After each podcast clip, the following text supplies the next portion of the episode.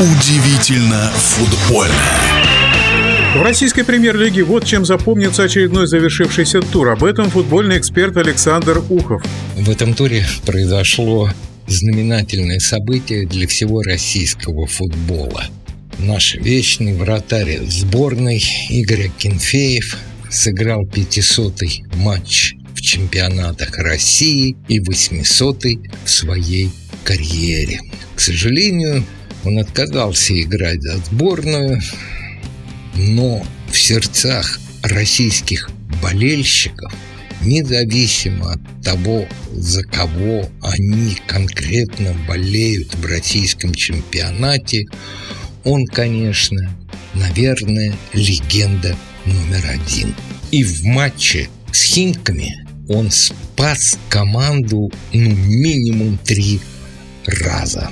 Игра так и закончилась 0-0. Кстати, в Химках это впервые в истории российского футбола была нарушена знаменитая философская фраза «Нельзя дважды войти в одну и ту же реку». Но это касательно футбола чемпионате России сделал Черевченко. Он ушел из команды Химки в течение нынешнего чемпионата и снова вернулся. Если кто вспомнит такой эпизод в нашем футболе, поделитесь.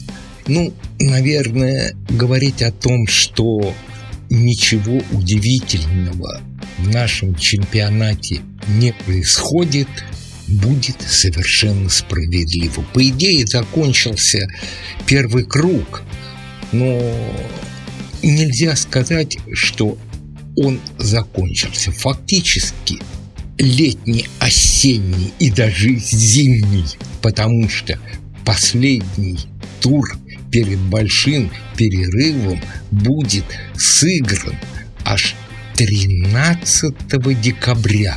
Он продолжается вот этот отрезок чемпионата. И во главе турнирной таблицы «Зенит», на втором месте с 4 очка отрыва «Динамо» обе команды синхронно буквально победили 5-1. «Зенит» победил Нижний Новгород, а «Динамо» победила «Арсенал». Сочи, казалось бы, вот-вот должен взять второе место, но они проиграли на своем поле Рубину. И теперь Сочи уже в шести очках от «Зенита» и в двух очках от «Динамо». Если коротко подводить итоги, то самое чаще всего упоминаемая команда – это, конечно, не «Зенит», и не «Динамо», и не «Лока», и не «Краснодар», а «Спартак», который, откровенно скажем, провалил первый круг. Десятое место. И сейчас уже говорят, что Федун даже встречался с будущим тренером Паоло Ваноли. Это итальянец, ассистент Конте.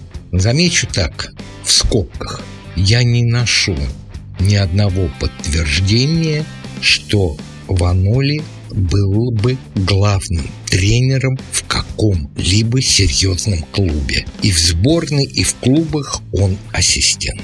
Ну, о нем будем говорить отдельно, если он, конечно, возглавит московский «Спартак». Лука на своем поле проиграл Ахмату. Там, конечно, было очень спорное удаление, но Лока сейчас при немецком триумвирате в клубе показывает футбол с большими перепадами. Выигрыш, проигрыш, выигрыш, проигрыш. Поэтому Лока сейчас и занимает четвертое место. Вот кто играет в самый привлекательный футбол? Вот, наверное, это очень важно. Понятно, что «Зенит» в отрыве вряд ли кто-либо сможет его догнать и побороться с ним за золото. За серебро, бронзу, ну, теперь говорят, за Еврокубки, да, 5-6 команд еще будут бороться.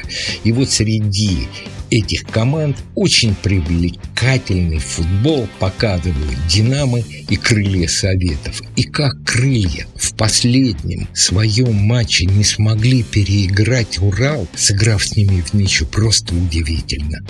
По игре они были, конечно, и фавориты, и самое главное, они были по результату. И буквально на последней минуте ничья. Ну и глянем вниз турнирной таблицы. Там без изменений. Там находится Уфа. И в этой Уфе играет лидер среди бомбардиров нашего чемпионата. Вне сомнения, кандидат не только в молодежную сборную, где он играет, но и кандидат в главную команду, которую будет возглавлять в стыках Карпин. Он подтвердил теперь это официально. В нашем эфире был первый вице-президент Федерации спортивных журналистов России Александр Ухов. Удивительно футбольное.